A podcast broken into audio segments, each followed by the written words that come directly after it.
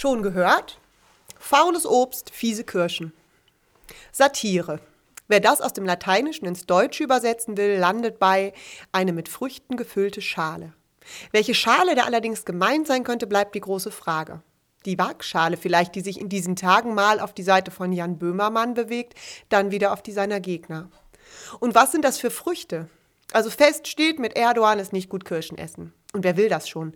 Einer, der die Pressefreiheit mit Füßen tritt oder mit Knüppeln schlagen lässt. Und nicht nur die. Mit dem sollte auch eine deutsche Kanzlerin kein Steinobst verzehren. Und wenn ein türkischer Reporter sich dieser Tage vom ZDF aufbaut, Verantwortliche beschimpft und das für Pressefreiheit hält, dann vergleicht der wohl Äpfel mit Birnen.